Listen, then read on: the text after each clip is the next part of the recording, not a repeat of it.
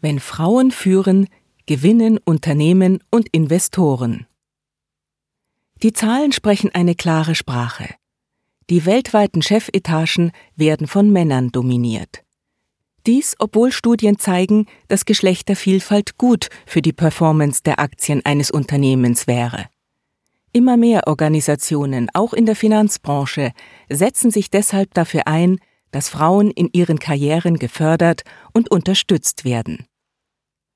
Im Jahr 2019 stellten Frauen nur 20,6 Prozent der Verwaltungsratsmitglieder auf globaler Ebene. In der Schweiz erreichte der Frauenanteil in den Geschäftsleitungen der 100 größten Arbeitgeber dieses Jahr magere 10 Prozent. Und das, obwohl im vergangenen Jahrzehnt der Anteil der Frauen mit einem Hochschulabschluss um 24 Prozent gewachsen ist, jener der Männer nur um 21 Prozent. Gemäß der Bildungsstudie 2020 der OECD hatte 2019 mehr als die Hälfte der Frauen zwischen 25 und 34 Jahren einen Tertiärabschluss. Bei den Männern lag dieser Wert bei 39 Prozent.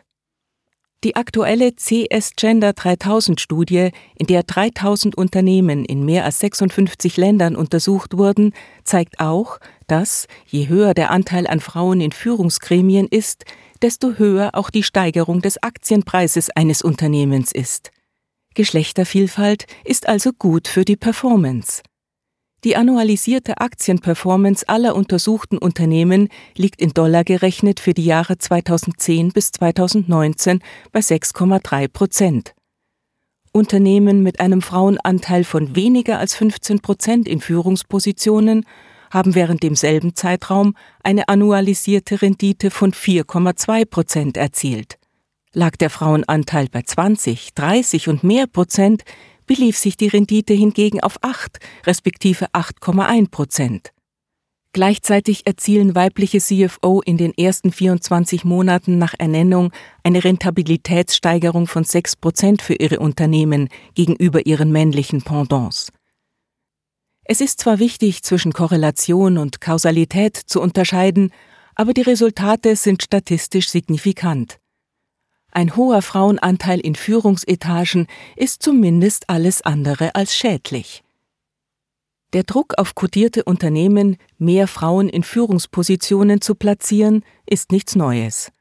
Der beachtliche Neugeldzufluss in nachhaltige Anlagen intensiviert diesen Druck, denn die Anzahl weiblicher Führungskräfte bildet einen Teil der Unternehmensführungskomponente, die wiederum durch die Stimmrechtsvertretung Proxy Voting beeinflusst wird. Dabei setzen sich Anbieter von ESG-Anlagen für einen Mindestanteil von Frauen im Verwaltungsrat ein. In einem breit diversifizierten internationalen Aktienportfolio, das bestimmte ESG-Kriterien erfüllt, ist der Anteil von Unternehmen mit 30 Prozent und mehr Frauen in Führungspositionen um 2,5 Prozent höher als in einem konventionellen Aktienportfolio.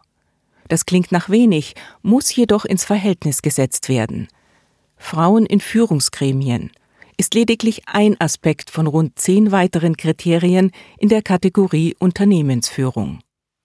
Zudem entfachten Initiativen wie Fearless Girl von State Street Global Advisors oder der von Warren Buffett und Larry Fink unterstützte 30% Club Gespräche über den Einfluss von Frauen in Führungspositionen und inspirieren Unternehmen auf der ganzen Welt, Frauen in ihre Vorstände aufzunehmen. Die Gründe, warum Frauen in den weltweiten Verwaltungsräten nach wie vor untervertreten sind, unterscheiden sich je nach Land, Branche und Kultur.